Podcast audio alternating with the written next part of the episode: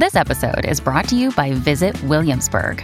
In Williamsburg, Virginia, there's never too much of a good thing. Whether you're a foodie, a golfer, a history buff, a shopaholic, an outdoor enthusiast, or a thrill seeker, you'll find what you came for here and more. So ask yourself, what is it you want? Discover Williamsburg and plan your trip at visitwilliamsburg.com. La tranquilidad de los vecinos del Parque Central de Pifo se vio alterada la mañana del pasado 28 de octubre. En el interior de un departamento, los policías encontraron a dos niños de 5 y 9 años de edad sin vida. El drama se agravaba cuando todo apuntaba a la madre de los pequeños de haberlos envenenado. Prepárate para escuchar las historias más escalofriantes de asesinos en serie latinoamericanos. Esto es Perfil Criminal con Tania Mino.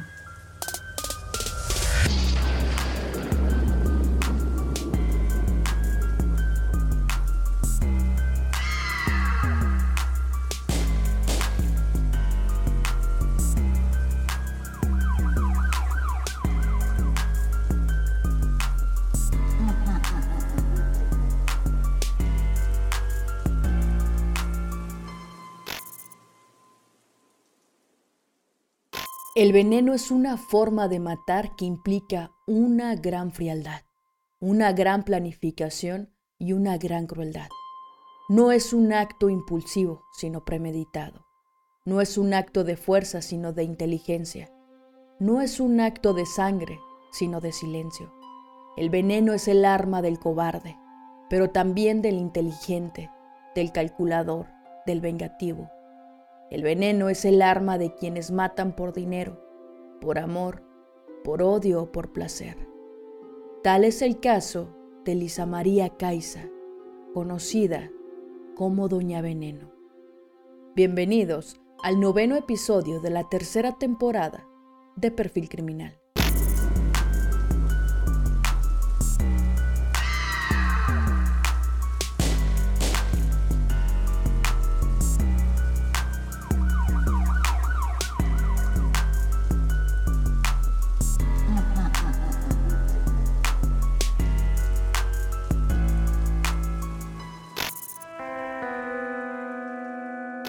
Remontémonos a su infancia y adolescencia.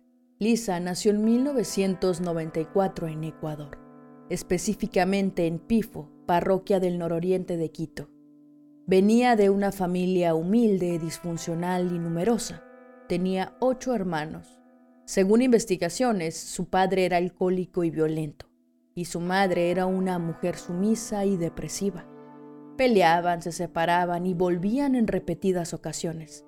Era una especie de discusión cíclica. Lisa se crió bajo ese escenario. Debido a esto, no tuvo a la familia más afectuosa. Creció con una falta de amor y baja autoestima. A los 16 años, Lisa quedó embarazada de su primer hijo, fruto de una relación con David Acosta, un hombre dos años mayor que ella. La familia de Lisa no lo tomó bien tuvo que buscar refugio en casa de los padres de David, donde tampoco fue bien recibida. La familia de David tenía estabilidad económica. No estaban de acuerdo, no obstante les apoyaron. Ella terminó la secundaria y al cumplir 18 años se casaron. Pronto tuvieron un segundo hijo, una niña. Según los testimonios, David y Lisa recibieron un apartamento de los padres de él para vivir con sus hijos. Pero las cosas después no iban bien.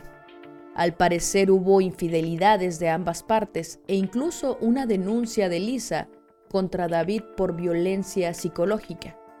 A ella le otorgaron una orden de protección, por lo que su esposo tuvo que alejarse.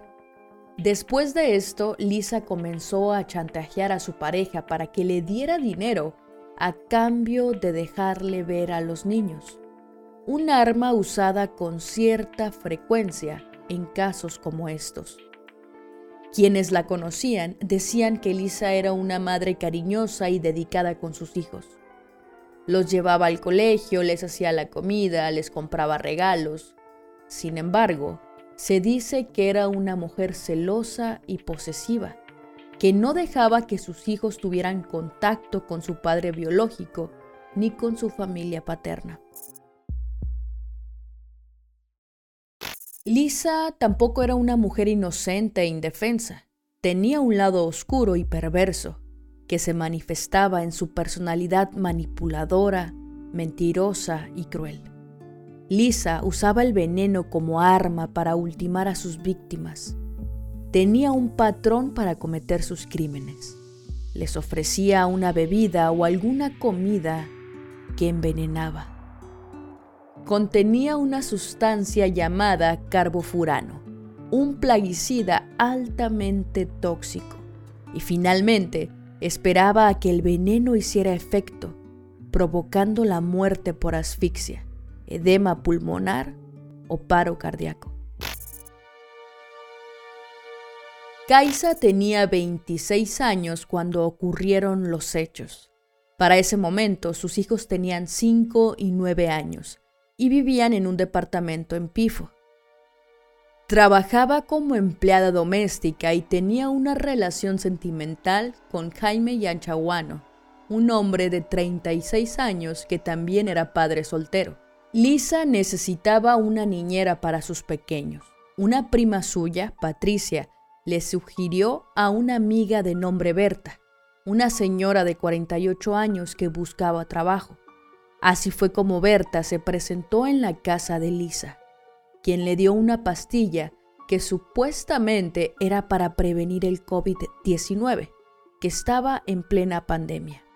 Berta se tomó la pastilla y se sentó a hablar con Lisa sobre el trabajo, pero pronto empezó a sentirse mal con dolor de cabeza, náuseas y vómitos.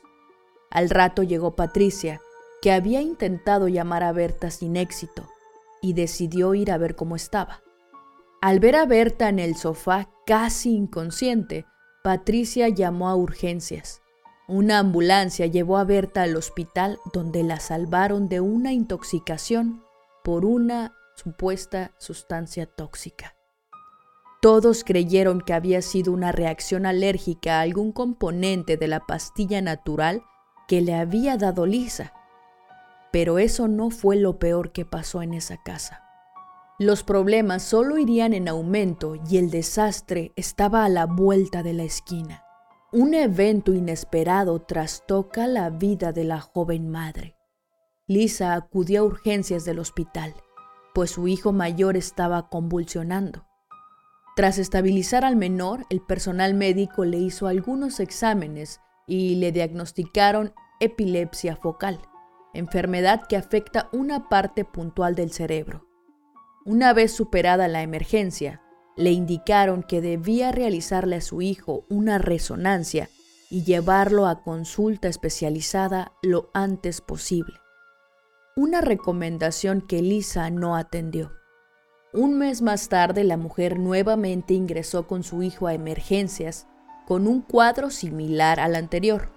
Al ver el historial clínico del niño, se dieron cuenta de que no había cumplido con las directrices que le habían dado. No realizó los exámenes ni consultó con el especialista y aparentemente tampoco estaba medicando a su hijo. Una vez más le llamaron la atención sobre la importancia de seguir las indicaciones para preservar la salud del niño, e incluso dejaron entrever que de no hacerlo, los médicos podrían denunciarla por poner en riesgo el bienestar del menor. Pero nuevamente, Lisa ignoró las advertencias. Un par de semanas más tarde, Lisa llamó a David para informarle que una trabajadora social la visitaría y quería hablar también con él por el diagnóstico de epilepsia de su hijo. El día acordado, David fue a casa de Lisa para asistir a la reunión, pero la supuesta trabajadora social jamás se presentó. Mientras aún la estaban esperando, Lisa le ofreció al padre de sus hijos una bebida y poco después de ingerirla, David comenzó a marearse. Viendo que la trabajadora social no aparecía y sintiéndose mal, él decidió marcharse y regresar a su casa. Al llegar se acostó a dormir. David se despertó a la mañana siguiente sintiéndose muy mal. Su lengua parecía adormecida y tenía dificultades para ver y caminar. Al comentarlo con sus padres, estos de inmediato lo llevaron a emergencias, donde permaneció internado un par de días. Los exámenes practicados demostraron la presencia de metanfetaminas en su organismo. De más está decir que David no consumía narcóticos, por lo que una vez recuperado y dado de alta, llegó a la conclusión de que posiblemente alguien en el transporte público lo había tratado de drogar con escopolamina, sustancia popularmente conocida como burundanga. El joven dio gracias a Dios que había logrado llegar a su casa sin mayores problemas. La tragedia y un descubrimiento inesperado llegaron el 27 de octubre. Lisa le mandó varios mensajes a David diciéndole que lo quería, que estaba embarazada y que le había escrito una carta. La carta era una especie de confesión y despedida. Decía que les había quitado la vida a sus hijos porque no quería dejarlos solos en este mundo cruel y que se iba a suicidar porque no tenía razón para vivir. Después le dijo que se sentía perdida, que no sabía qué hacer con su vida y que iba a perder al bebé. Por la noche le pidió que fuera a verla, pero David no quiso ir porque se sentía mal y sus padres le aconsejaron que no fuera. A la madrugada del 28, los vecinos de Lisa oyeron una voz débil pidiendo ayuda. Al mirar por las ventanas, vieron a Lisa tirada en el suelo con restos de vómito en la boca y pidiendo auxilio. Junto a ella estaban sus hijos sin moverse. Los vecinos llamaron a emergencias y pronto llegaron la policía y los paramédicos. Al entrar a la casa, los paramédicos vieron que Lisa aún respiraba, así que la estabilizaron y la llevaron al hospital. Pero para los niños ya era tarde y ambos habían muerto. ¿Qué fue lo que ocurrió? Lisa toma dos pastillas y se desmaya en la sala. Según la reconstrucción realizada por la fiscalía, en ese lapso la niña fallece en la cama, mientras su hermano mayor trata de dar unos pasos para pedir ayuda, pero cae y muere antes de lograrlo. La policía identificó al padre de los niños por sus registros y lo llamaron para que fuera a la casa donde vivían sus hijos, pero sin darle más detalles. Poco después David llegó con su padre. Allí le dijeron que su pareja estaba en el hospital y que sus hijos de 9 y 5 años habían sido encontrados muertos. Desde el momento del descubrimiento de los cuerpos de los niños, las unidades de investigación fueron llamadas a la escena, donde los funcionarios policiales habían detectado la presencia de un olor extraño, un tanto fétido. No tardaron mucho en descubrir que el mal olor provenía del área de la cocina. Al adentrarse a ese lugar de la casa notaron algo extraño debajo del lavadero, que parecía estar sellado con cemento. Para los oficiales fue fácil romper lo que fungía como tapa, detrás de la cual hallaron un bulto envuelto en una cobija. Al sacarlo, descubrieron lo que ya anticipaban por el olor. Se trataba del cuerpo sin vida de un hombre que llevaba ya un tiempo ahí Jaime Yachanguano, novio de Lisa. Él estaba completamente embalado y descompuesto. Unos días antes del macabro hallazgo, el 25 de octubre, su familia lo había reportado como desaparecido. Rosa Yachanguano, hermana de Jaime, declaró que el 18 de octubre desapareció y que después recibió varias llamadas de Lisa quien le preguntó por él. Según Rosa, Lisa le dijo que Jaime le había mandado mensajes diciendo que unos narcos lo tenían secuestrado y que pedían ocho mil pesos por soltarlo.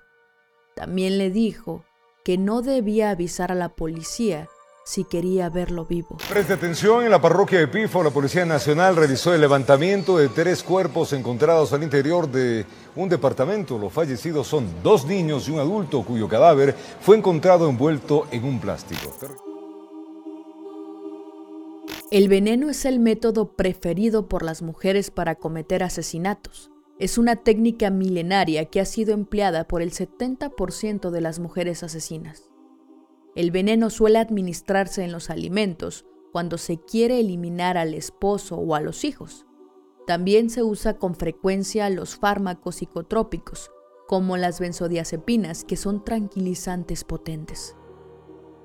Lisa no actuaba por impulsividad ni por arrebato. Sus crímenes eran premeditados y planificados. Una de sus motivaciones era el dinero. Se aprovechaba de sus víctimas para robarles sus pertenencias, su dinero o sus tarjetas. Lisa no sentía remordimiento ni compasión por sus víctimas. Era una psicópata, una persona que carece de empatía, de moral y de conciencia. Se le considera dependiente de relaciones afectivas. Constantemente buscaba gratificaciones de las personas de su entorno y padecía de ansiedad cuando las cosas no salían como las había planeado. Los estudios también determinaron que tenía tendencias a atentar contra su vida y de hecho lo intentó sin éxito en al menos tres oportunidades. También la describieron como una persona insegura que buscaba afecto de forma compulsiva, presentaba rasgos esquizoides y era mentalmente inestable. No obstante, actuó con plena conciencia cuando cometió los crímenes. Según las pericias, los niños murieron por asfixia, por broncoaspiración, edema pulmonar e intoxicación con insecticida y pastillas para la epilepsia.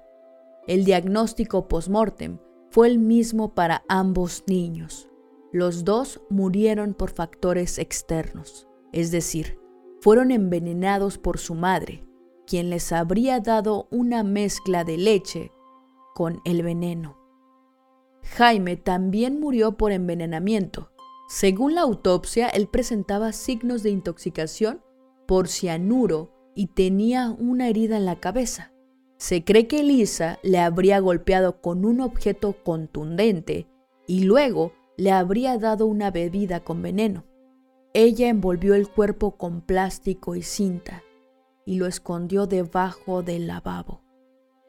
Lisa fue trasladada al hospital donde se recuperó del envenenamiento.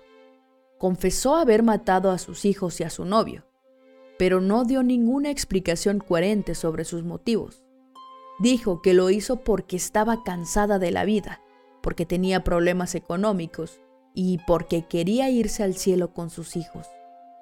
También dijo que lo hizo porque estaba poseída por el diablo, porque tenía voces en la cabeza y quería vengarse de los hombres que la habían maltratado. Después de unos días en el hospital, Lisa se recuperó. Su estado no fue muy grave. Lisa salió del hospital para ir al Centro de Rehabilitación Social de Cotopaxi. Las autoridades pidieron que se le hicieran pruebas psicológicas y psiquiátricas para saber sobre su estado mental. Lisa le contó a una criminalista que había tenido una infancia difícil, que sus padres se peleaban y se separaban, pero luego volvían. El informe de la especialista indicó que trabajó desde los 11 años para poder estudiar y que posiblemente sufrió abusos, pero sin dar más detalles. Kaisa también afirmó que David, el padre de sus hijos, la engañaba, la golpeaba, la insultaba y le decía que no valía nada.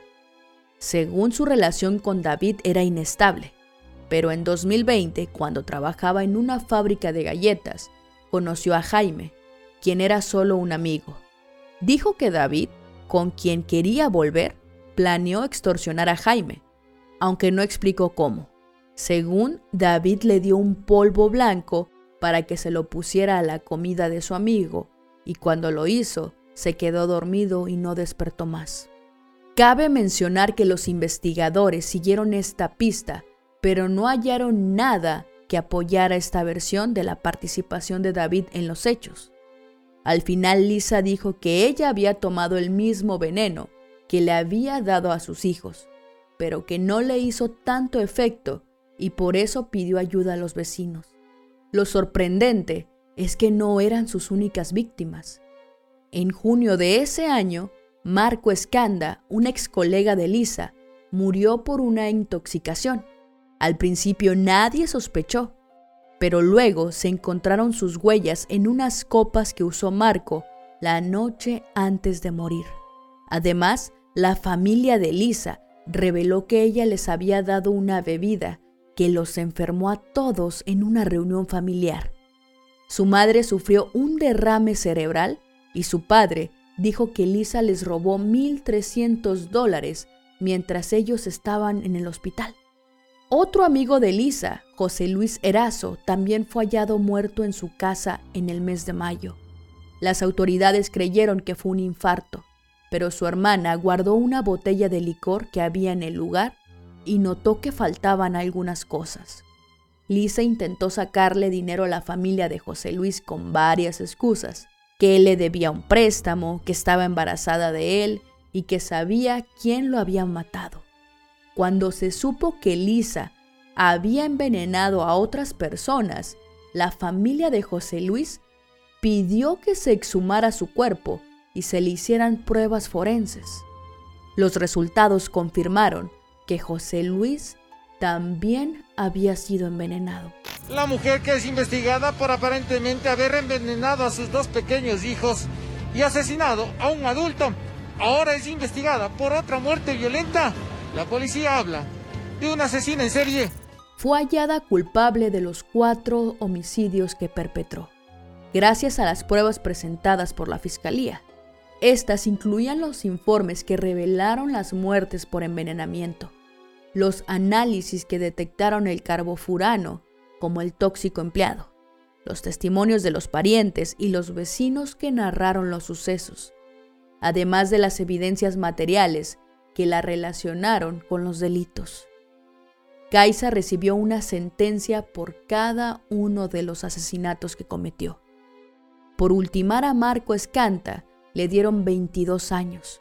Por acabar con la vida de Jaime, le impusieron 26 años. Y por quitarle la vida a sus hijos, le aplicaron la pena máxima agravada de 34 años y 8 meses. La mujer que asesinó a sus dos hijos y a un hombre fue sentenciada a prisión por otro homicidio. Ella es considerada la primera asesina en serie del Ecuador. Una huella digital en un vaso fue la prueba que la condenó. Aún está pendiente el juicio por el caso de José Luis Erazo y los intentos de homicidio contra su familia. Sin embargo, aunque Kaisa fuera condenada por los cinco crímenes y nueve intentos de homicidio, la pena máxima en Ecuador es de 40 años de cárcel. Es decir, ella actualmente tiene 28 años de edad y saldrá en libertad antes de cumplir 70 años. Numerosas investigaciones afirman que el dinero es el principal motivo por el que una mujer comete un asesinato. Busca obtener un beneficio material. Mata para conseguir algo. El hombre, en cambio, mata por poder, control y placer sexual a través de la víctima. Podríamos decir que el hombre tiene un componente sexual en el crimen y actúa más por impulso. Las mujeres, además del interés económico, también matan por razones emocionales. Venganza, celos, envidia, odio o simplemente quieren eliminar un obstáculo que les impide avanzar en sus vidas y les supone una carga para sus objetivos. Las mujeres que usan el veneno no son impulsivas, eso es verdad. El veneno es el arma del cobarde. Pero hay razones biológicas para haber desarrollado estas estrategias. A las mujeres no les gusta la sangre y además por naturaleza las mujeres no pueden usar la fuerza para matar, por ejemplo, a un hombre. Y por eso han desarrollado esta forma de maldad fría y vengativa. Pueden dormir con su marido mientras planean cómo asesinarlo. Por eso siempre he dicho que no debemos confiar ni en nuestra propia sombra. Muchísimas gracias por escuchar hasta el final. Si este episodio les impactó, les invito a que lo compartan e interactúen con él. Me ayudan muchísimo compartiendo, interactuando, comentando, etc. Y no está de más recordarles que me pueden seguir en todas las redes sociales. Me encuentran como Tania Mino o como Perfil Criminal Podcast, en cualquier plataforma o red social de su preferencia. Y pues ya lo saben, mi nombre es Tania Mino, esto fue Perfil Criminal y nos escuchamos en el próximo episodio.